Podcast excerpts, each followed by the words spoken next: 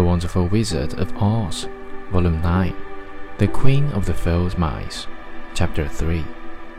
Therefore, you have done a great deed, as well as a brave one, in saving my life, added the Queen. At that moment, several mice were seen running up as fast as their little legs could carry them, and when they saw their Queen, they exclaimed, Oh, Your Majesty, we thought you would be killed. How did you manage to escape the great Wildcat? They all bowed so low to the little queen that they almost stood upon their heads. This funny tin man, she answered, killed the Wildcat and saved my life. So hereafter you must all serve him and obey his slightest wish.